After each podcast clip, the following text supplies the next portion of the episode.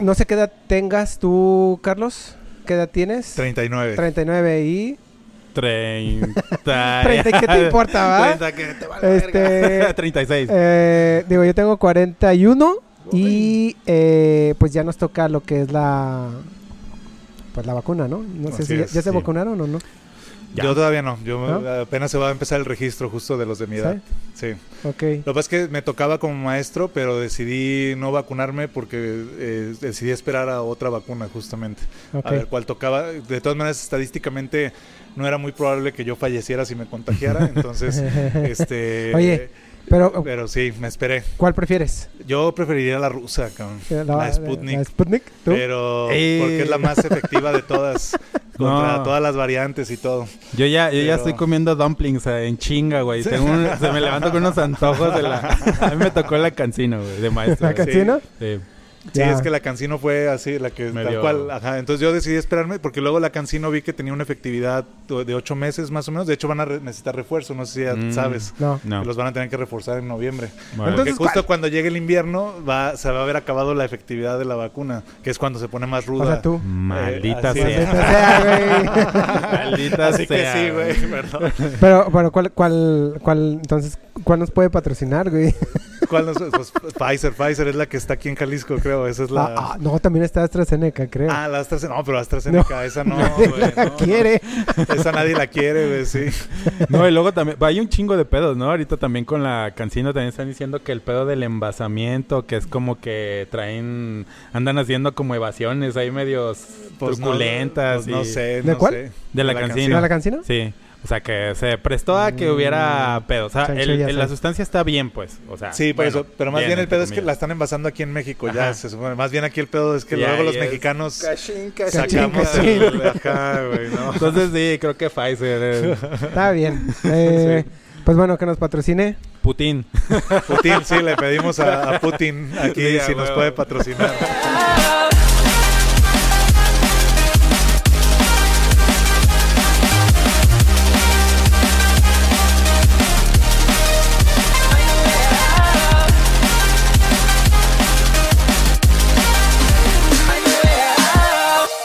Ok, bueno, pues bueno, estamos en un nuevo episodio más de esta nueva temporada de Cámara Güey. Por fin estamos. Y pues tenemos a un súper invitado. Eh, en esta ocasión es Carlos. Carlos, te voy a poner en cámara 2. Ahí estás, ¿va? Carlos, preséntate. Dinos qué haces, qué eres. ¿Qué pedo? ¿Qué ¿Qué eres? pedo? ¿De qué- ¿Con qué género te identificas? Contéstame Acá, la sí, ¿no? pregunta Sí. filosófica. Porque ahora ya en el siglo XXI pues tienes que especificar un chingo de cosas. Este, ¿Cuál es el sentido de la vida? Dime. Este, no, pues eh, bueno, mi nombre es Carlos Valencia. Eh, bueno, así, así me conoce más la, la- la banda. Mi nombre completo es Carlos Manuel Valencia Mendoza. Soy licenciado en artes visuales con orientación en fotografía por parte de la UDG. Eh, ahora soy también docente en el CAP, la Universidad de Medios Audiovisuales, y ahora en el ITESO. Ando también ya dando clases ahí. Y, y bueno, me dedico a la fotografía fija y a la cinefotografía, ¿no? que son mis áreas de como de expertise. O sea, eres camarógrafo de cine, vaya. Ajá, exactamente, así Ya. es, ¿no? Es justamente, bueno, dirigir la foto de cine, pues eh, va más allá de operar la cámara, sí hay una cuestión donde haces toda una propuesta estética de en las atmósferas de los espacios, pues, ¿no? Es decir, tiene que ver un poquito más con luminotecnia arquitectónica que, eh, que con... que con el que- ángulo Ah, ah, fulano. Exacto, o sea, sí, sí tiene que ver con eso, pero sí hay una cuestión más de la Mm. atmósfera del espacio, ¿no? Tú lees un guion y viene interior, noche, habitación de fulanito, ¿no? Interior, día, y entonces lo que haces tú es diseñas la atmósfera de ese espacio, Mm. pues. Así tal cual. Ok. Entonces, Ok, pues bueno, vamos a estar aquí con Carlos. Pues ya saben, él es camarógrafo cine. Y pues ya que necesitamos tus redes sociales. Digo, para que este, también. híjole, soy terrible, este, pero bueno, les- me muevo muy poco en mis redes, pero ahí están, es este Carlos Valencia Fotógrafo en Facebook y en Instagram, que sí lo uso como Instagram, eh, es decir, solamente son fotos con mi celular, no subo nada de mi chamba. Ya, ahorita las, las, las Fotos vamos de a ver, pero. y el. Porque era este rollo, ajá. Bueno, no, no, eso es no, güey. No, más bien así bravo. como en este rollo de lo que era la pues la fotografía Olga y Diana, Mm, pues, ¿no? De La ya sabes lomo. que cuando estudiamos nosotros la, la lomografía era así como ¡Wow! nos llevaron hasta talleres y todo. Bueno, Sí, es que Marvin sí. fue mi mi Compañero. ¿no? De, este, ahí en la escuela. Entonces, Eh, y cuando salió el Instagram me acuerdo que para mí fue así como, ah, qué chido, este tener esta experiencia ahora con el celular, ¿no? Y estar así en la calle y de repente ver cosas y hacerlas pues más así, ¿no? Más Claro. este es más como un ejercicio de ojo que, que una cuestión de estar ahí usando la red como para mostrar mi trabajo. Voy creo que voy a abrir una de hecho había que me había comprometido el año pasado, Sí. pero fallé. sí, fallé. Pero así. mira, no- nunca se supo, Así, no pasó nada. así es, ¿no? Se había comprometido el año pasado que iba a abrir un Instagram de mi trabajo. Entonces me comprometo otra vez el día de hoy aquí a, abrir un Instagram. Pero bueno, aparezco como V Spectro eh, ahí en Instagram. Ahorita las, las vamos a, Sí. a- a poner, ¿no? Ahorita que sí. me conecte aquí, pero las ponemos. Este, pues bueno, entonces ya conocen a Carlos. Y Carlos, a ver, vamos, vamos a hacer una retrospectiva. Digo, ya habíamos hablado contigo, ¿no? Sí. El año pasado por pandemia y cuestiones de Pues, ahí. No se sobre Ajá, todo, pandémicas, pues este ya no pudimos poner el, el video, pero pues bueno, estamos retomando, ¿no? Esta, esta parte. Así es. Quiero que nos eh, comentes, digo, yo te estuve siguiendo, eh, bueno, estuve siguiendo el trabajo que nos habías enseñado, ¿no? Eh, ¿Cómo se llama ese trabajo, el, el- el corto, el cortometraje? El cortometraje. Este cortometraje se llama La Última Fiesta. Eh, es un cortometraje. ¿No es de los que tenemos aquí, de los que pasaste aquí en la computadora? eh, es- en, en- en mi demo reel que van a ver, ahí vienen algunos fragmentos del ah, ok, corto. entonces O para sea, de poner la- tu, tu demo sí, reel. Sí, sí. Igual lo que puedo hacer es, este, te mando el cortometraje aparte para que si quieren sacar de ahí Ah, algún material y lo puedan ver en pantalla. Va. Este, Y el link, ¿no? Para también dejarlo a... eh, yo creo que ahí en el... En, Oh, en, en el link, sí, cierto, lo vamos a poner en la descripción. Ahí ponemos el link también, estaría ¿Qué te chido. parece? Ah, lo, lo que pasa es que la, la cosa es que la ruta de festivales, haz de cuenta que lo suben nada más como por, Olvídenlo. por un mes. o Sorry, ya, Eh, sí, sí, entonces sí, pero, pero sí, más bien ahí manténganse atento de las redes y, Órale, y órale. yo lo publico cuando Va. sale en algún Bueno, festival. es, es un Este- cortometraje que, este... Entonces yo dirigí la fotografía. Dirigiste la fotografía Así y es. tuvo muy Pues ha buena un- este... una buena respuesta. Fíjate Exacto. que, que, eh, pues fue el trabajo de tesis de un alumno que su tesis era sobre fotografía, eh, sobre la alteración de ópticas para efectos narrativos. Y entonces yo fui su asesor de tesis, pero pues el cuate se llama Adrián Ramos, termina la tesis y me dice, quiero que tú lo fotografíes, ¿no? Y yo así como, pero güey, es tu tesis, le digo, ¿cómo vas a dar tu tesis? Así como, dijo, no, es que yo la neta no me siento como para hacerla, ¿no? Yo nomás quiero dirigir y pues yo dije, bueno, pues va, ¿no? Y entonces, pues, eh, y digo, pues lo había acompañado en el proceso y la verdad se me hacía muy interesante la propuesta y dije, ah, está chido, voy a ir a, a- a poder experimentar con cosas que yo también había querido experimentar que no había podido. Y entonces el corto empezó su ruta de festivales el año pasado. Eh, lleva más o menos ocho meses y le ha ido muy bien. Lleva hasta ahorita ya un acumulado de 70 selecciones internacionales. Este, y como ya cuatro o cinco nacionales, ¿no? Entre ellas ahorita quedó seleccionado para Shorts México, eh, que se va a proyectar en septiembre ahí en la Cineteca Nacional, ahí en, el- en el- la Ciudad de México. Y pues le ha ido muy bien, ha ganado algunos eh, reconocimientos afuera también, ganó en Francia a Mejor Diseño Sonoro, eh, menciones honoríficas, este, y, y pues eso, ¿no? Ahí, ahí la lleva, la- el, el cortito ha tenido como su impacto, así que no esperábamos nosotros, la verdad, el impacto que está teniendo, pues, ¿no? Ya. Ok. Sí. Eh, eh, ¿Te puedo poner algún video de los que me pusiste ahorita aquí en la computadora? Sí, claro. ¿Cuál quieres? ¿El que se vea como de tu demo? ¿Tu Eh, mi demo reel? si quieres. ajá, Pero, sí. ¿cuál viene siendo? Es el que dice... mm, Demo reel. Ah, ok. Demo reel, ajá, Ok, sí, este sí. aquí. Digo, para que lo estemos viendo Ándale. mientras, Mientras seguimos... hablamos. Ajá, mientras Sí. platicamos, ¿no? Sí, sí, me parece bien. Ok, entonces aquí está. ¿Tú, Marvin? Sí, pues mm, digo, eh, eh, creo que eh, para la, la bandita, ¿no? Sobre todo que, que, que es nueva en esta foto, eh, en la fotografía, eh, en este rollo eh, visual, audiovisual. Creo que se me hace bien importante haber definido es, este, este, digo, lo que haces, ¿no? Creo que muchos se quedan con la idea de que eh, la fotografía de eh, digo, como cinematográfica, es más como en la composición, ¿no? Pero fíjate, vaya, ¿no? Lo que, lo que aprendes de que es, es más, va sobre todo sobre el lado lumínico, ¿no? Entonces, eso es, eso, eso está muy interesante. Ahora, si alguien quisiera entrarle a, a este mundo de la cinefotografía, ¿Cómo podría empezar, Carlos? Tú que ya estás más... Este, Pues mira, fue muy loco adentro. mi camino porque Ajá. yo justamente llego a la foto porque yo quería estudiar cine, ¿no? Entonces, como buen, como muchos en esta ciudad, hicimos Sí. trámites a audiovisuales de la UDG y salimos Claro. rechazados, ¿no? En mi caso dos veces. Eh, y entonces pues dije, pues chingado, pues voy a estudiar algo relacionado. Y yo sabía que la fotografía tenía algo que ver con el cine, pero no tenía yo la noción de qué, ¿no? Exactamente, sí, sí, porque sí. como muchos pensaba que, pues, ¿cómo que foto en el cine? O sea, no y ya después, estando en la carrera, pues entendí, dije, pues claro, la cámara de cine no es más que una cámara de fotos rápida. Claro. O sea, es filme, es película, y lo único que hace es que toma 24 fotos por segundo. Y los mismos principios técnicos que aplican en la foto fija aplican en la cinefotografía, ¿no? Toda la cuestión de color, exposición, es- todo es lo- son los mismos principios este, físico-matemáticos de la luz, digámoslo así. Sí. Este, y acá, eh, pues entonces yo estando en la carrera de foto, descubro que lo que a mí me gustaba del cine era la dirección de fotografía, pues, ¿no? No tal, no tal cual el dirigir. Entonces, eh, y pues me fui haciendo, yo iba a la carrera, siempre la llevé en paralelo, ¿no? Hacía ejercicios audiovisuales y aplicaba los principios de foto que aprendía, pero para videos, ¿no? De hecho, nosotros llegamos a tomar con mis compañeros algunas optativas en la escuela de cine, que los de la escuela de cine ya no nos querían correr. Una vez un maestro así, este, no voy a decir su nombre, ¿no? Pero, pero fue bien ojete con nosotros, nos dijo, Quémalo al culero. es que yo no entiendo, yo no entiendo qué chingados hacen los de foto aquí, ¿no? Y yo bien mamón, porque siempre fui medio mamón en la escuela, ¿no? Así, porque era un nerdazo, pues, ¿no? Yo era un nerdazo, la neta. Y sí le levanté la mano y le dije, le dije, pues yo tengo entendido que el cine son 24 fotos por segundo, ¿no? Eh, y- y claro, y, y- y claro que me, claro que me odió, cabrón, ¿no? Así, este, pasé con 80 la materia.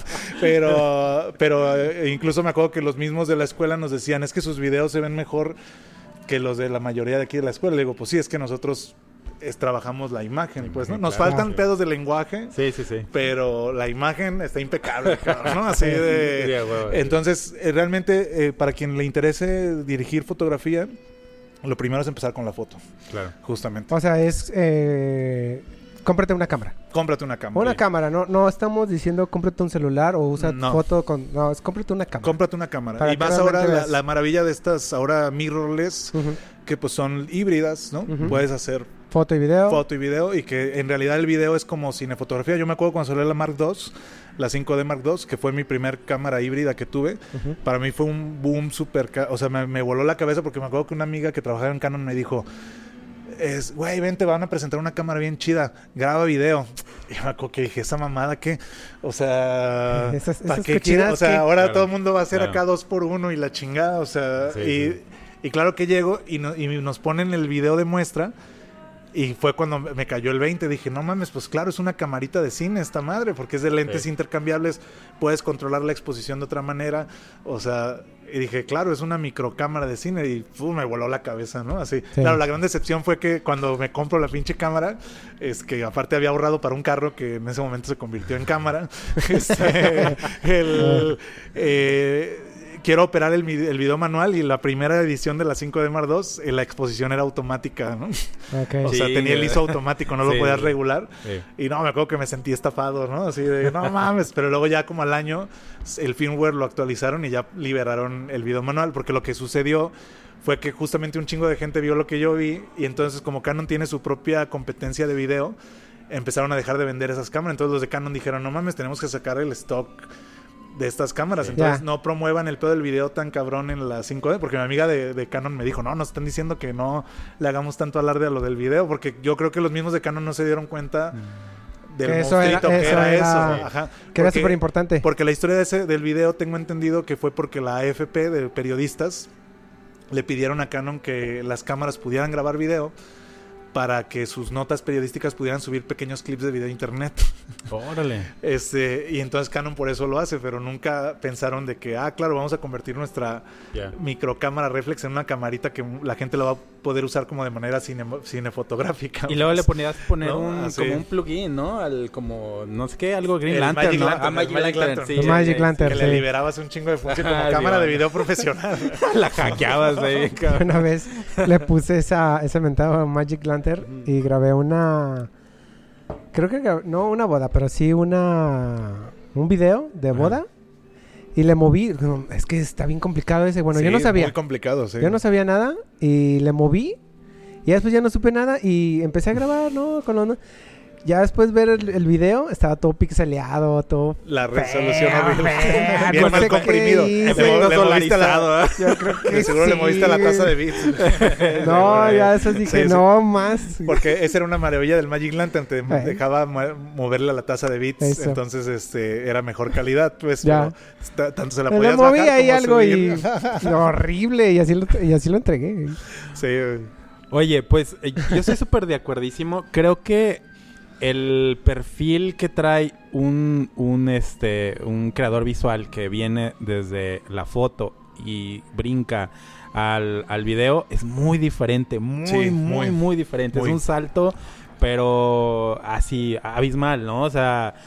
em, De hecho, yo creo que es más completo, güey, porque Sí. yo he tenido esa discusión y a veces sí me pongo mamón y no por ponerme en un pedo de que este egocéntrico, egocéntrico, defender. no, ajá. no, o sea, sino de Sí. que lo que pasa es que a nosotros nos educan realmente en el pedo visual súper cabrón, ¿no? O sea, Sí. con- eh, entonces lleva, por ejemplo, nosotros llevamos como siete semestres de composición, ¿no? Claro, este sí. eh, y llevamos todo de semiótica de la imagen y el- entonces la cuestión del entendimiento de la imagen como lenguaje literalmente pues eso construimos discursos en una imagen fija. Pero luego en el en- cuando saltas al cine pues dices ah pues es que es lo mismo nomás que se mueve Ajá, sí, sí, sí. entonces lo único que tengo que agregar al lenguaje es el movimiento. Es decir pero yo- entonces yo ya puedo construir una imagen visualmente muy interesante muy cargada ya de información y aparte le agrego el movimiento entonces puedo tener eh, algo pues mucho más completo de hecho Claro. por ejemplo la historia de Kubrick pues es así Kubrick por qué era tan fuerte en su porque él era fotógrafo Ujú, ujú. él estudia primero foto era un fotógrafo virtuoso Sí. y él Bueno. pues salta al cine sin estudiar cine Ujú. Ento- eh, porque lo entiende muy bien, dice, pues es que son fotos que se mueven, o sea, y en realidad es como, es poner una al lado de otra y es hacer como un cómic, como un mosaico, pues, ¿no? Ujú. De, Sí. entonces, eh, y por eso yo creo que sí, que en efecto saltar de la foto al cine sí te da otro enfoque. ¿no? Porque, por ejemplo, los que solamente estudian cine, esas partes de la imagen les cuestan más trabajo. Sí, sí, lo ven sí. más como una onda escénica de teatro, Ajá. como de, ah, pues es que es este espacio y aquí voy a grabar mi acción y ya, ¿no? Pero nunca están desde la cuestión fotográfica así Sí. tan fuerte. No lo llegan a resolver al 100% visual, de lo que En lo respecta visual. visualmente. sí, en el aspecto sí. visual. Sí. A ver, este, Carlos, tú, por ejemplo, te contratan. Te contratan para hacer un- una película, un cortometraje, un videoclip, ¿no? Sí. ¿Cómo empiezas? Es de... Ya, ya tienes todo el storyboard y bla, bla, bla, Ajá. ¿no?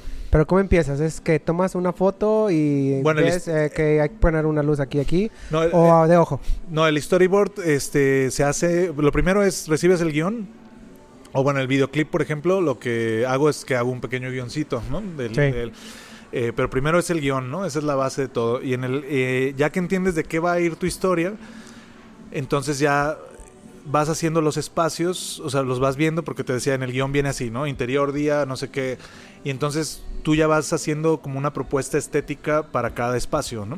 Sí. Eh, y bueno, haces como una propuesta general y luego ya la de cada espacio. A ver, si me explico, es que es un proceso muy complejo, muy largo, este, pero lo voy a tratar de resumir. Ujú. Eh, por ejemplo, eh, el corto de la última fiesta. ¿no? Sí. Es, es decir, eh, la cuestión era, es una historia sobre una pareja que eh, de ancianos en un pueblo que ya tienen muchísimos años juntos. eh, y pues es todo el rollo de cómo está deteriorada su relación, ¿no? Y cómo al señor le vale madre ya a la señora, la señora quiere una, a la fiesta del pueblo, él no quiere. Y entonces, este, yo tengo que sacar ahí más o menos pues el concepto de cómo están juntos pero no están juntos. Y entonces decir, sí, ¿no? Cómo a pesar de que tienen tantos años juntos, pues realmente no están juntos, pues. Y a partir de eso, pues ya eh, toda la propuesta de óptica, por ejemplo, decimos, ah, ¿cómo vamos a dar a entender esto? Pues con el lente. El- cada vez que estén juntos va a estar distorsionada la óptica. Y entonces le hacemos que es, pero todo eso viene en el papel primero. O sea, yo primero todo lo pongo Papelito. en papelito, hago mis propuestas ahí y luego lo que hago es si hago pruebas de cámara. Eso Mm. es, pero no el día de la grabación.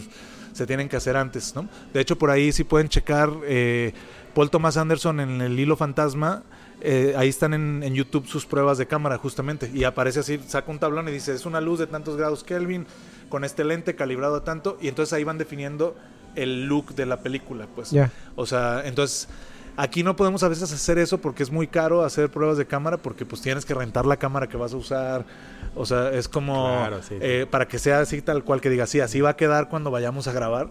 Este, pero acá pues es eso, ¿no? Pues te acostumbras como buen mexa a que eh, improvisas y este y, y calas con tu cámara y dices, bueno, esto me imagino que en la cámara esta se- el ese azul se va a ver más azul todavía, ¿no? O sea, y, y- y es como eh, como cálculos al azar, ¿no? Así, este, y, y de repente así me aviento varias cosas, la neta, ¿no? No, no siempre sigo ese proceso por falta de, de Presupuesto, claro. Pero, y muchos son de experimentaciones que han surgido a lo largo de los años que mismo voy deduciendo de eh, esto. Y aparte, pues esto, el estudio de la luz, eh, pues te, te lleva a entenderla de, a un grado de, de- y a- aparte estar en la academia ahora que soy profesor, pues ahora entiendo la luz de otras maneras como más complejas, pues, ¿no? De que yo puedo generar un look eh, sin necesidad de tanta postproducción, ¿no? Mm. O sea, jugando con las temperaturas, con los geles, con los filtros de la cámara,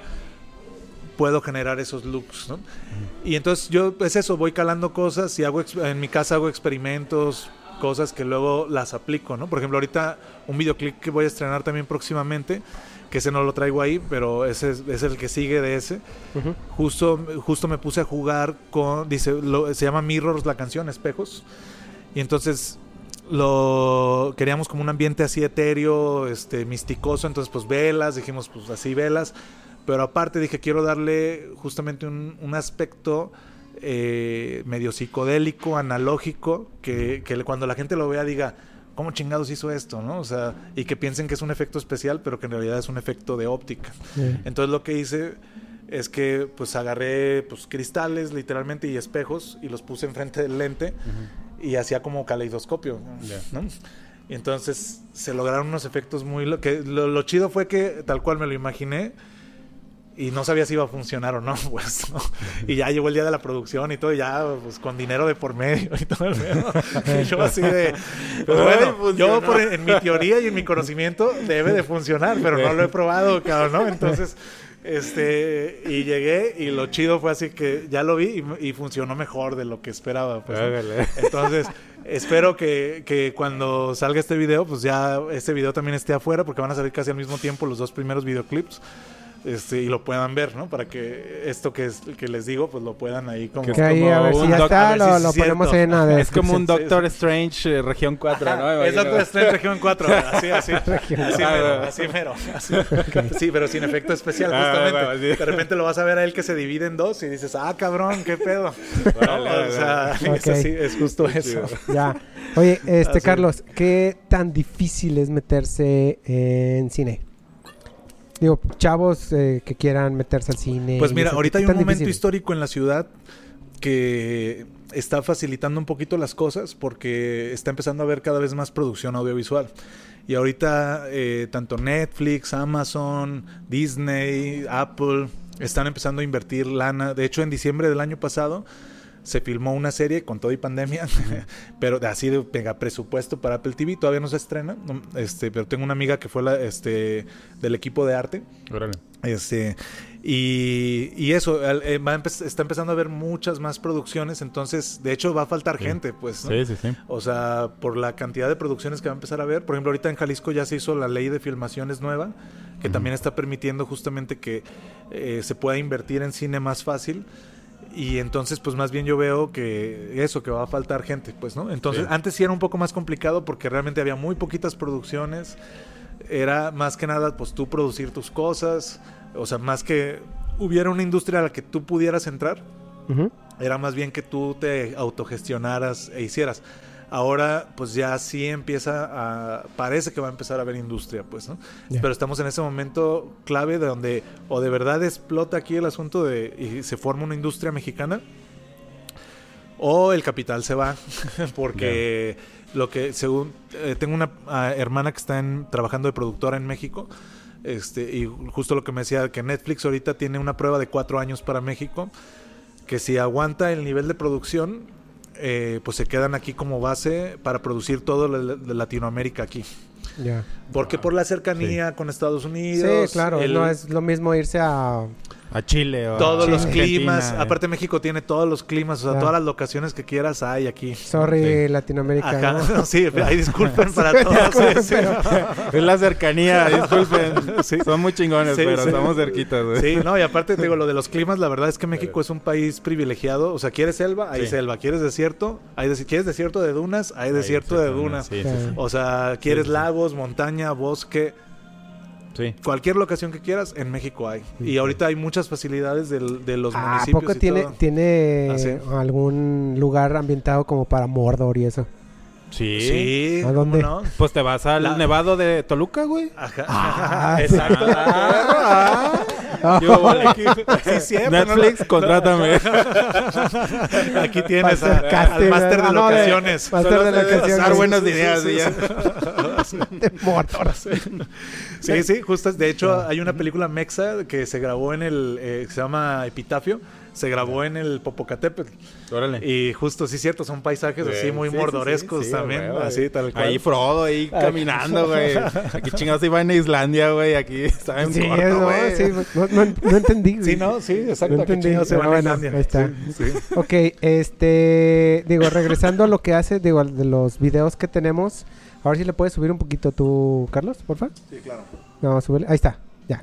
Eh, de los videos ahorita para, para checarlos, este, veo que tienes uno que es como de un product shot, ¿no? Sí. Un- a ver, háblanos de ese. Ah, bueno, ese fue para un- una tienda de licores que es tipo como ¿Qué, ¿Pero qué Vinos ahí? América Ujú. y todo. Este, La dirigí, playita, dirigí ya. la foto, hice las dos cosas. Ah, ok, pues, vamos ¿no? viendo, Dirigi- estamos viendo aquí el... dirigí el comercialito, Ujú. así tal cual. Entonces, fue un, me contrataron para ir a hacer este un pequeño spot de, de la tienda. Eh, y pues nada, pues son product shots y pues esto de- con modelos de que van y compran y son felices mientras compran, ¿no? Vamos es- a alcoholizarnos. digo que cuando compras alcohol, pues sí, ¿no? sí, te- Claro, por lo sí. general sales feliz. Sí, por. Digo, este, pero, o sea, ahí no estamos fingiendo nada, pues, ¿no? O sea, entonces, que es. es lo que es y ya, ¿no? Entonces, eh, sí, eh, es, ahí fue un crew pequeño, este, Ya. como de seis personas que nos fuimos para coordinar todo, ¿no? Este, Sí. hacer- realmente fue una producción pequeña, pero pues ahí lo que me gustó mucho de esa producción fue que nunca había podido hacer product shots de botella en video, que fue, Ah, un, reto, que fue un reto, ¿no? Porque Sí. tú sabes que hacer eh, botella pues es todo un rollo, Sí, pues, ¿no? sí, en foto, ya es un Ajá, pedo. por eso- no, por eso, por eso. En foto sí. fija es Sí. un rollo. O sea, ahora en video siempre es como el reto. Y eso, eso que aplicaste en foto fija, luego que dices, a ver, funcionará en video y ya ver lo que sí funciona y decir, ah, sí funciona. Sí. Sí. ¿No? O sea, Oye, el otro que es de color, no sé qué. Ah, no, ese es un cortometraje que se llama Piel de Oveja de Rafael Muñiz, el director, y yo dirigí la foto. Ah, ok. Ahí lo chido de ese es que es como un corto de época. Eh, la escena que más me gusta a mí, que fue mi reto principal, fue una escena que hay en el comedor de la casa de la, de la mamá y el niño. Una, este, una pregunta y sí. perdón por Sí, dime. interrumpirte. ¿Es largo? Es cortometraje, ¿Pero qué tan...? eh, como cuánto dura? 14 minutos. Ok, entonces, digo, si explicas, ¿lo puedo adelantar? Sí, ajá. Para que... Sí, sí, para esa escena que les digo. Sí. Que- Está- es, es en un comedor, se ve que están en un comedor sentados. Este, el pa- un padre, el niño y este y la señora. Es un corto de época de México, de la época cristera.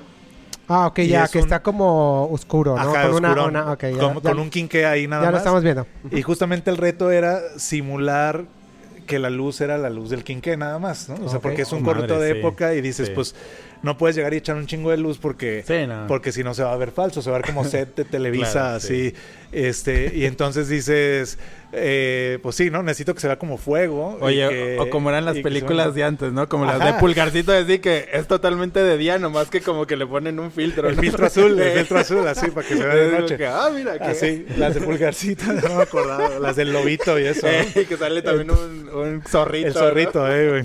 Ah, bueno. Entonces, en esta el reto fue justamente el, el asunto de que pareciera la luz del quinqué, ¿no? De hecho, ah, sí ah, hubo gente que me llegó a decir, güey, iluminaste con el puro quinqué. Le digo, no, no, pues Ese fue el reto, hacer que pareciera que era la pura luz del quinqué, sin que se notara la fuente de luz que estaba usando, que era eh, pues un Fresnel con un CTO, que son los Correcto Orange, que Sí. son para hacerlo todavía más naranja, este, y calibrando la cámara más o menos como a 4000 para este grados Kelvin, ¿no? Para que se viera este amarillito que se, que se nota ahí ahorita en, en- en la escena. Entonces, eh, esa, esa fue como la, la escena que más me gustó, pues, ¿no? De, de- Claro. A lo mejor como fue la que el más- reto, ¿no? el reto. El reto, así es. ¿Por qué las eh, películas de... Bueno, no películas, las novelas se ven mal? Porque son sets de televisión y lo que importa es que se vea, pues si se graban muy rápido, entonces no tienes tiempo de, de hacer una iluminación tan O sea, elaborada. pero es eso, Sí. no, es, no es la cámara ni nada, No, es la no. iluminación que le estás Sí, sí, porque hay novelas que las graban con Reds y con Alexas y, Sí. y que dices... Pero dices, esta Pero- es novela, esto es de Televisa, ¿no? Y, y aparte yo, yo siento que, que es, es el, el pensamiento de la industria mexicana, ¿no? Que dicen, hagámoslo eh, low cost, este, y en como en serie, ¿no? Y el que sigue, el que sigue, el que Sí, sigue. es que es eso, sigue, o es sea, justo, es, cine- es, es cosa hecha así en serie. Sí. O sea, es, y, pues tú tienes que grabar un capítulo por día Pero casi casi. pues. aún sí. así, digo, hay series que he visto, por ejemplo, ya sea Netflix y eso, pero se ve como cine. Aún así Ah, la claro, iluminación no, se ve. sí. ¿Ahí es la cámara o qué? No, ahí es la dirección de foto, justamente. Claro, sí. Es el, por ejemplo, sí hay series que su planteamiento estético es más de, de cine. De hecho, ahorita ya es como el estándar. Sí. Ya más bien es más, es raro ver ahorita una serie que no tenga un planteamiento ya de dirección de cine. Y eso es porque ahora las series son de poquitos capítulos, son Sí. de 8 Claro. o 10. Acuérdate que antes las series de los X-Files y todas esas eran 22 capítulos por temporada. Sí. O sea, y las tenían que grabar en un lapso de 6 meses, 22 capítulos, ¿no? Ahora 10 capítulos los graban en el lapso también de 8 meses, entonces tienen más tiempo, le meten más lana. Y entonces tú como director de foto puedes realmente trabajar mucho más la iluminación. Aparte sí ha avanzado mucho, eh, los equipos ahorita han- hay luces nuevas súper así, son el sueño mojado de todo fotógrafo, ¿no? Este, hay luces que cambian a cualquier ya a cualquier color que quieras. La- Hay unas que se llaman Orbiter de Arri, no sé si las ya las vieron. Son LEDs RGB, pero la es tiene así un supuestamente un CRI que es el, el cuántos colores puede reproducir esa luz, casi igual al sol. Ah, perdón, déjame hacer como así. es, es un CRI casi igual al sol, ¿no? Que es el este el color range indicator, este y que no, está muy mamón. Qué y chido, por ejemplo, si yo ahorita pusiera aquí esta luz, esa luz tiene un sensor también que lee esta luz de afuera y, y iguala el color. Wow. O sea, Ay, ya están súper mamones así. Sí, sí. Este, pero eh, aquí ahorita en Guadalajara se acaba de grabar una película que se llama Fantasmas, que es la primera producción en la que se usan esas luces. Órale. Este, y se grabó aquí en Calle 2 en, ah, Sí, pues aquí en Calle. 2. A- ajá, a- sí. Aparte siento que también tiene que ver mucho el consumidor, ¿no? Yo creo que el consumidor ya ya no te acepta tan fácilmente una serie, novela, lo que sea, que esté Sí. mal producida, que no tenga un- una iluminación eh, buena, o sea, se agradece, creo que ya el que te digan, güey, me están presentando algo muy chingón, ¿no? Y, y ya cuando ves una producción mexicana que tiene una iluminación buena, una calidad, eh, no solamente narrativa, ¿no? Sino también este en lo visual, que dices, güey, qué chido, ¿no? Se- Claro, de hecho ahorita justo lo que sí se nota, por ejemplo, en la producción mexicana todavía, es que pues muchos fotógrafos vienen de la publicidad porque aquí casi no se hacía cine. Entonces lo que más se hacían eran comerciales Claro, y sí, todo. sí. Entonces de repente las series mexicanas tienen ese toque así de publicidad. Sí, que no es dejan, eso. Es que, no eh, dejan de tener ese que dices, es güey, esto parece las- comercial, güey. Sí, sí, sí. Y- Y así de, oh, qué rico taco con de, de la Ramos, ah, de la Ramos. Digo, qué pedo. De, de hecho, y, y está bien cabrón porque son fotógrafos del sindicato y todo el pedo, AMC y, Sí. y dices, pero realmente son güeyes que solo hacían publicidad, entonces nunca se enfrentaron al dilema de hacer un planteamiento dramático, estético Claro. para una historia, pues. O sea, entonces lo que hacen es iluminar como iluminan los comerciales. Sí. Y ese es el pedo. Pero no, O digo, no está tan mal. No, no está tan mal. No, Eh, no, no. ¿Le puedes mover? Se está oscureciendo y no me veo. Ya vi que se está nublando más. Sí. Ahí disculpen, es por... Ahí, ahí sí estamos bien. Ahí está. Porque Es nos porque falta nos un, falta una buena... un gaffer ahí. Un gaffer, exacto. Falta, falta el gaffer aquí. Sí, sí, sí. Eh, pero aún así, fíjate que hay muchas, muchas películas y es lo que yo me quejo mucho de, la- de las películas mexicanas, es de... Se siguen viendo como novela, Exacto. se siguen viendo como un comercial, se siguen viendo... Pero es por eso, porque los directores de foto mm, todavía no están al, al nivel. La escuela gringa es muy cabrona, o sea, la escuela gringa, ahí tienes que ser un máster, máster. Yo por eso me he esclavado incluso en mi docencia. Por eso ahorita me escuchan hablar de tanto tecnicismo y tanta cosa, porque para mí es como bien importante la profesionalización. De- Porque, por ejemplo, de verdad no, eh, en Estados Unidos el- para pertenecer al sindicato neces- no puedes llegar y decir soy director de foto así nomás. Mm. O sea, ellos es como tienes que tener ocho años de asistente primero, de primer asistente de cámara de, de otro director de fotografía. Y te tienen que invitar. O sea, te tienen que invitar al sindicato así como de, ya, ya tienes el nivel, Ok. ya, ¿no? Porque el sindicato también lo que, como así defienden tus derechos laborales, le garantizan a quien te contrata que el nivel de calidad que va a tener es un mínimo estándar, pues. Sí. Entonces, eso todavía en México no existe, pues. Sí. ¿no? Aquí No. el supuesto sindicato, pues, Nah. pues, no, perdón, perdón, ¿no? Pero sí, o sea, la neta, Sí, sí, sí. pues entran, te digo, pues entraron los que estaban, pues, ¿no? Sí. Y era como, y es eso, y digo, y no está mal, como dices tú, no está mal, pero sí, el problema es que tiene ese sabor a novela, esa, que dices, ¿por qué? Y pues es eso, están acostumbrados a hacer las cosas así, Mm. y, y realmente no son estudiados, digo, es, es bien feo decirlo, pero es la verdad, muchos no son, no se, no se clavan, yo por ejemplo en las clases, cuando empiezo a iluminación avanzada, y que les digo, miren, vamos a empezar la física la, y la, la física, la química y las matemáticas de la luz, ¿no? Y se quedan así para asustarlos, pues, ¿no? Sí. Dicen, ¿en serio, profe? Y le digo, sí, porque pues la, la- en sí la fotografía es física, química y matemáticas, ¿no? Ujú. Le digo, y geometría, ¿no? Si, si nos metemos en composición, nos metemos a geometría y la chingada, les digo, pero el asunto tiene que ser así porque para realmente convertirte en un creador de imágenes tienes que conocer muy bien tu material. Es como un pin- como los músicos, por ejemplo, ellos conocen de acústica súper bien. Tú, tú hablas con un músico músico y saben bien toda su área, sus aparatos, saben qué hace el aparato. Todo. Y sin embargo, en foto, de repente te topas que eso, en, en foto para cine, que no todo el mundo domina el asunto así. Por eso lo que preguntaba Marvin, le digo, sí, pues sí, yo que sal- salté de foto, por eso eh, es diferente el enfoque, porque Claro. en efecto entiendo el proceso de la fotografía. Entiendo que, por ejemplo, ahora en el digital, la foto, el RAW es un negativo digital, no es. O sea, que, y como yo aprendí a trabajar en negativo, en análogo, yo, o sea, porque ahora que están pasando, pues muchos graban en RAW y les vale madre la exposición, les vale así porque, pues dicen ahí en post o el color o todo, no, dicen en post le damos no. el color, güey, tú nomás Sí. tira tanto y tira Sí. y no sé qué, y entonces no se meten realmente al asunto de, a ver, ponte a crear, tú puedes manipular la luz, puedes modificarla y, y pintar con ella realmente, pues crear un perfil de color único, ¿no? Cuando le- les muestro ahí en las clases, les digo, miren, vean este abanico de posibilidades de color que tienen, ¿no? Cuando te digo que les muestro todo el rollo de la el- temperaturas, los geles, los filtros, les digo, neta, el, eh, que agarren así una formulita para hacer las cosas, les digo, pues es por eso el- las series mexicanas y muchas pelis mexicanas se siguen viendo igual, porque agarran una misma forma, nunca se arriesgan a, a decir, a ver, para esta historia vamos calándole así, vamos calándole así, ¿no? O sea, de hecho, digo, ahorita que vean mi trabajo, justamente el asunto es eh, lo que creo que sí se nota ahí es que pues cada proyecto tiene un planteamiento distinto, pues. Claro. O sea, que no todo se ilumina igual, no Sí. todo se, se fotografía igual, pues. sí, ¿no? sí, sí. Y, y, o sea, por ejemplo, eh, eh, que, bueno, también ah, nos, nos tocó eh, eh, aprender con el análogo. O sea, te pasabas un poquito con la temperatura de los químicos. ¿Tu Y valía negativo madre. valía madre? O, o te salía un viso, o, o sí, sí, sí. O sea, o Sí, la sí, densidad del negativo ya no era tan, tan Ya. óptima. Así- y es como que, exacto. Güey, desde ahí, preset ya lo traes. Ya lo traes, sí, ya lo traes. ya lo o sea, traes. desde que escogías el, el tipo de negativo, ya era el preset. Así es. Le- Literal, o sea, era, era lo que estabas escogiendo. Agarrabas verdes, agarrabas Sí. naranjas, Exacto. agarrabas. De hecho, por ejemplo, mucha gente no sabe que había películas calibradas a diferentes temperaturas, ¿no? Sí, sí. O sea, películas calibradas a 3200, a 6000, que justamente muchos de los looks de los 90s, antes de la coloración digital, se hacían con este, este tipo de película, ¿no? O sea que yo, tú ponías una película de tuxteno, o sea, calibrada a 3200 y Ujú. fotografiadas con la luz del sol y se veía azul, pues. sí, ¿no? sí, sí, sí.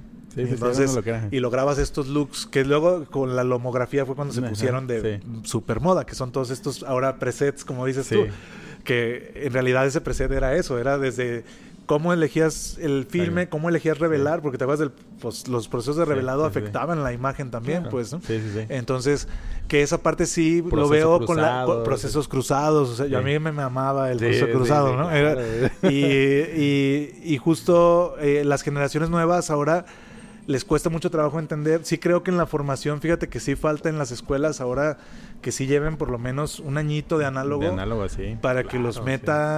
A entender realmente cuál es la naturaleza de la fotografía. Pues, porque ahora con lo digital lo que está pasando es eso, como tienen la imagen en el monitor, piensan que esa es la imagen real.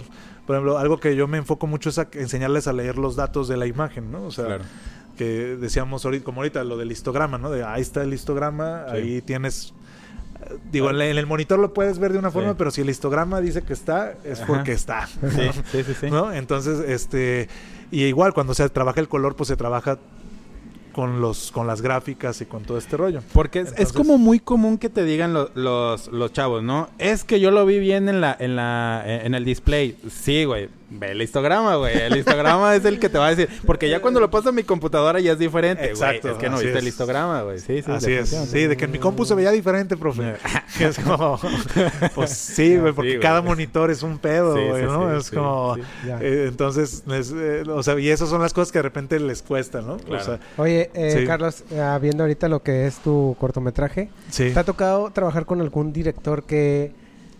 Bueno, no- a lo mejor no un director, pero sí uno, una persona que manipuló el trabajo, bueno, en este caso un el editor y eso, que digas, güey, es que neta estaba bien chida mi foto Sí. y, y- y De yo hecho, la había puesto y malo, me la pusiste ¿verdad? azul, güey, cuando de hecho, era naranja, de, ¿no? de hecho, este corto de- me va a odiar el director. pero, este, este corto que acaban de ver, el de piel, se llama Piel de Oveja, este que es de época, que yo me sentí bien orgulloso de esa escena de fuego.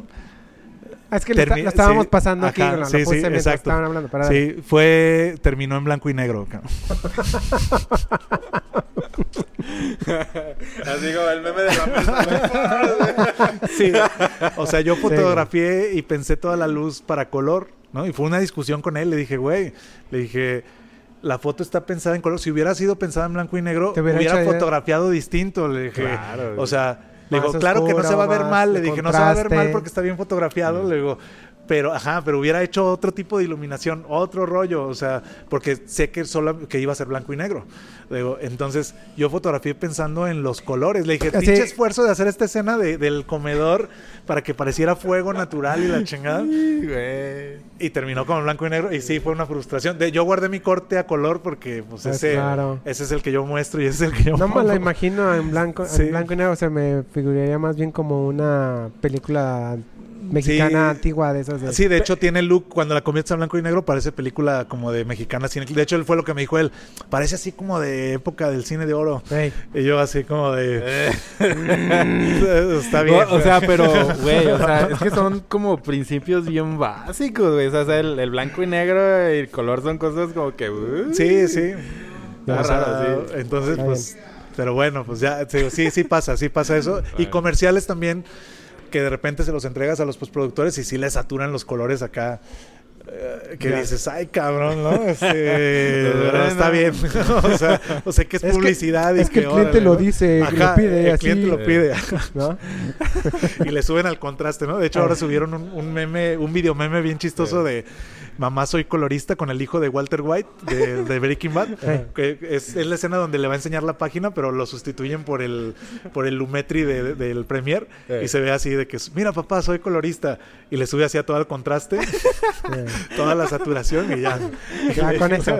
y ya con eso. Así. Entonces, ok. sí.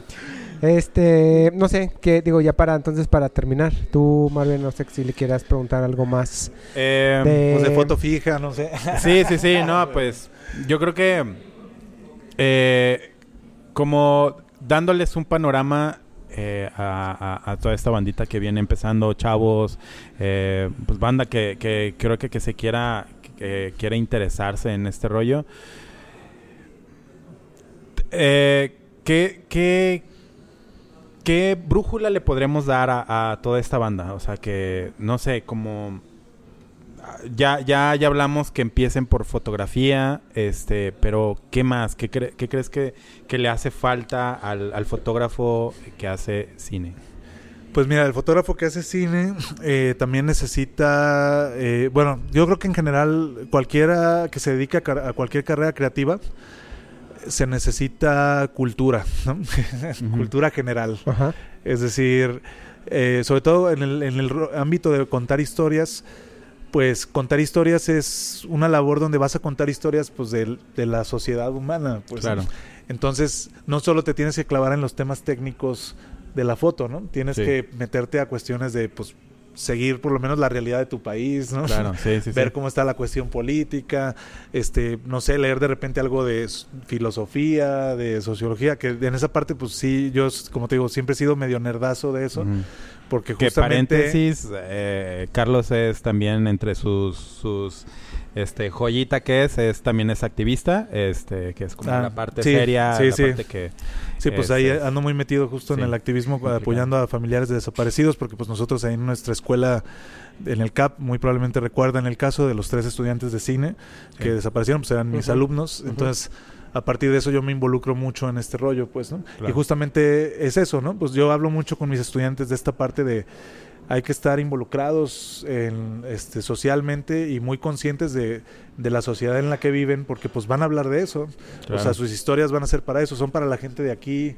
O sea, y entonces creo que esa parte también les puede ayudar mucho, porque a veces luego le pasa a los, a los que inician, lo que les pasa es que no saben qué hacer, ¿no? No saben qué contar, no saben. Y decir, pues, güey, estás rodeado de historias, estás rodeado de temas, o sea, solo es que te pongas a, a- a que le rasques poquito y va a salir así un chingo, ¿no? Sí, sí, Entonces, eh, de repente pasa eso, lo- se clavan demasiado en lo técnico y digo que está bien, pero se olvidan de lo otro. De que hay es- más cosas. De que hay que hablar de, de- de- o sea, que, hay, que realmente la, el- el- la fotografía es un medio, claro. No es el fin, ¿no? Sí. Y Sí, entonces... güey, es que tengo yo mi super cámara. Ajá, porque luego empiezan con esas Este, madres, así de... ¿Y, ¿cuál? y tú con qué cámara lo hiciste? ¿Y con No, qué...? con una. Ajá.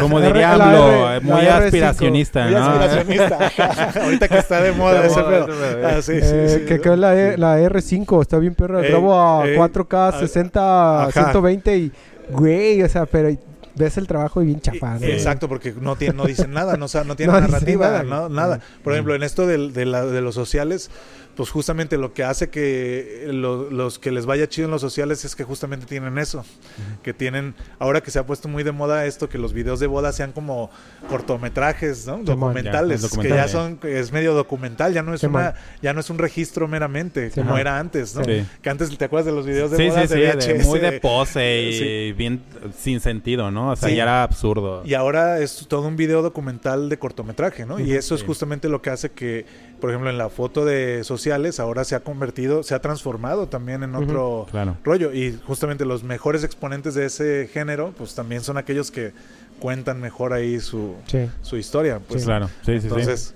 es eso.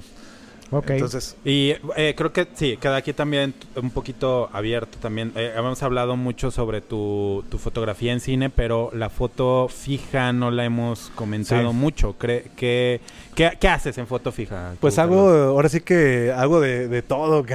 ahora, ahora sí que ahí, mi- el fin cuando yo estudié era pues ser fotógrafo artista, ¿no? Mi trip era hacer claro. foto, yo, yo- a mí me gustaba mucho la foto conceptual, elaborada, de hecho pues ahí verán este también trabajos eh, donde lo que hago yo es como producir una escena, pues era medio teatrero, Claro. medio... De hecho mis inicios en la iluminación empezaron en el teatro, yo empecé trabajando en un teatro, iluminando danza y obras de teatro. Y luego ya, entonces por eso trasladarme al otro no fue... A principios de iluminación que se aplicaban ahí, se aplicaban también acá. Claro. Entonces el, el asunto...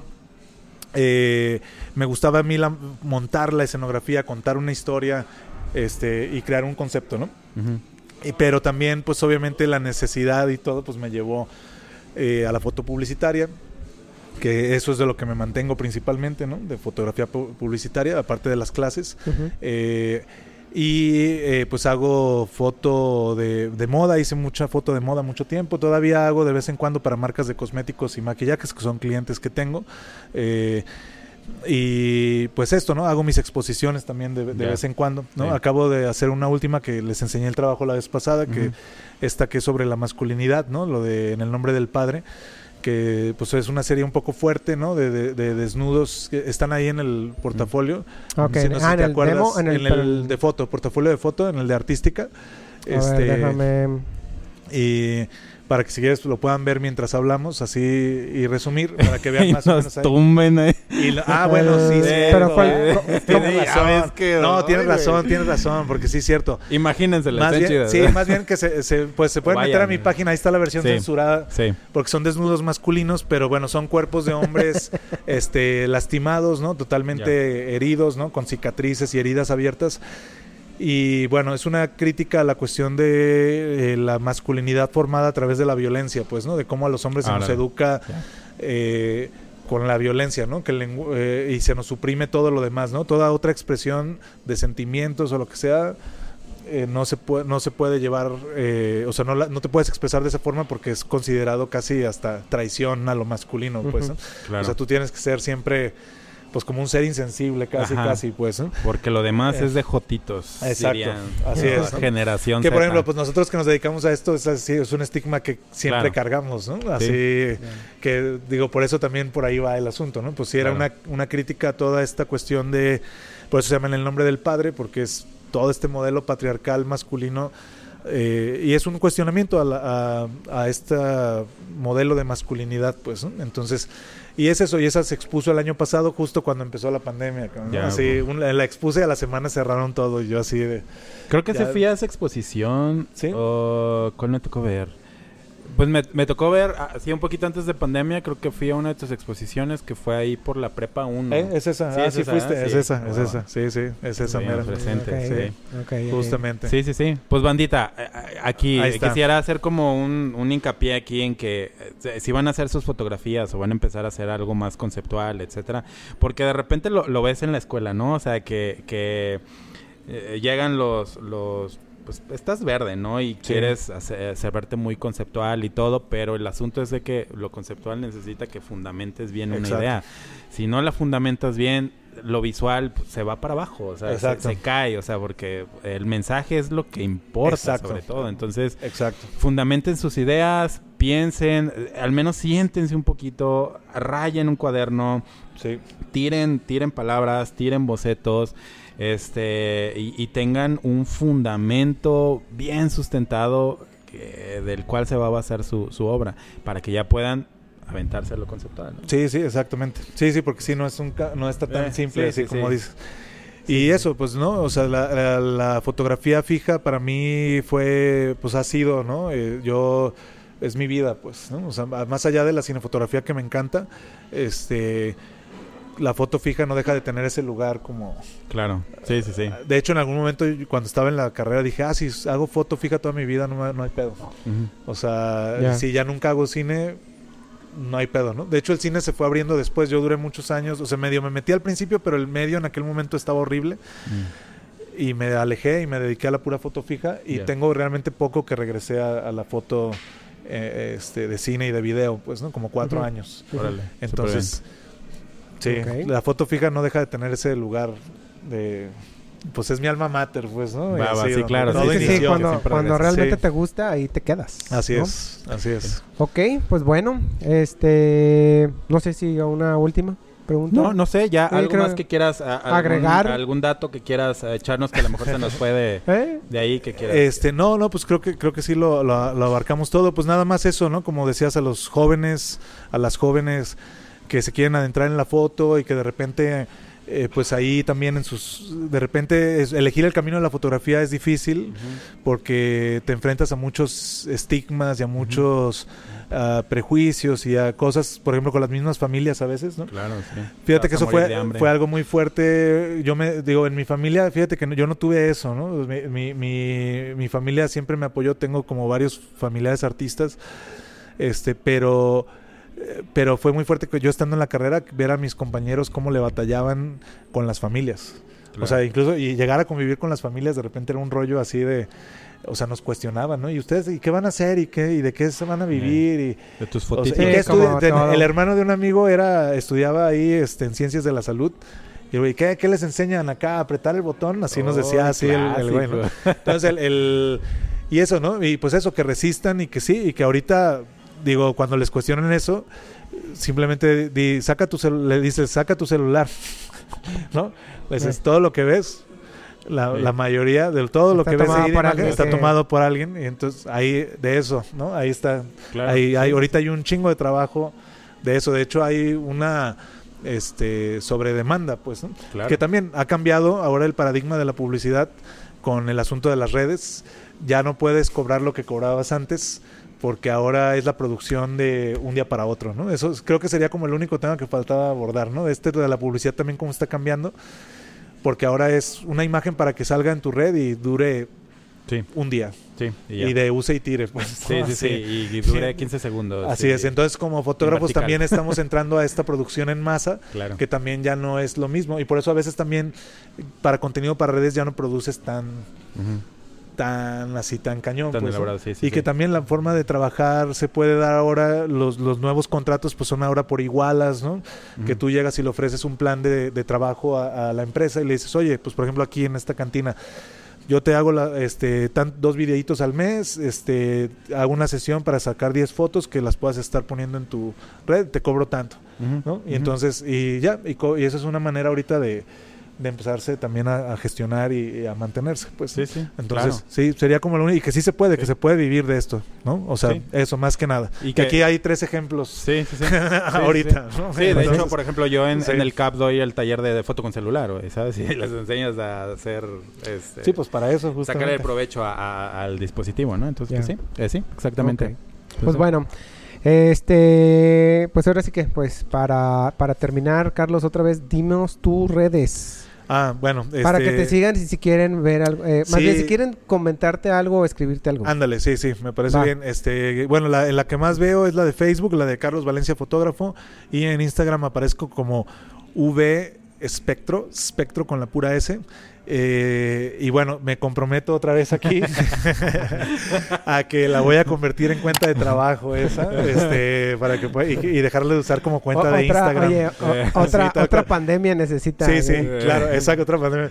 Y luego, yo sé que luego que, no, ¿cómo que como cuenta de Instagram? O sea, pues sí, es que el Instagram, volvemos a lo mismo, Sí. ¿no? Fue creado en una onda más de la homografía y de así, que de repente dicen, pues sí, la gente usa el Instagram para otras Sí, cosas, sí. pero el sentido original era otro, pues, ¿no? Pero que bueno. sigue siendo realmente, o sea, los, ya Sí. Instagram mandó un, un comunicado donde dice, Instagram es para divertirse, no es para... O sea, el algoritmo premia la diversión, no premia ¿Ah, sí? el conocimiento. Sí. Ah, mira. Ya lo dijo, literal, así lo dijo Yo no sabía eso. Sí. No, pues, Sí. hay que ser puro. Sí, luego hablamos de ese pedo. Eh, sí, sí, ajá, sí, es güey. un tema. eh, Sí, es un tema. Ok. es un tema, sí. Pues bueno, ahí Ah. está, tú, Carlos, ya dejaste tus, tus redes. Y pues bueno, si les gustó este podcast, eh, pues ya saben, escríbanos. Déjenos el like, eh, suscríbanse al, al, al podcast, a este canal que es Cámara Güey. Y pues te agradecemos mucho tú, Carlos, por haber venido, por haber aceptado la No, pues al invitación. contrario, muchas gracias a los Y, dos otra vez, este, de verdad. gustazo Este, tenerte. Es un gusto también. Sí, Y qué pues- chido, qué chido. Pues ahora sí que seguimos aquí y nos estamos viendo en el siguiente podcast. Va. ¡Vámonos! Cámara, cámara, güey.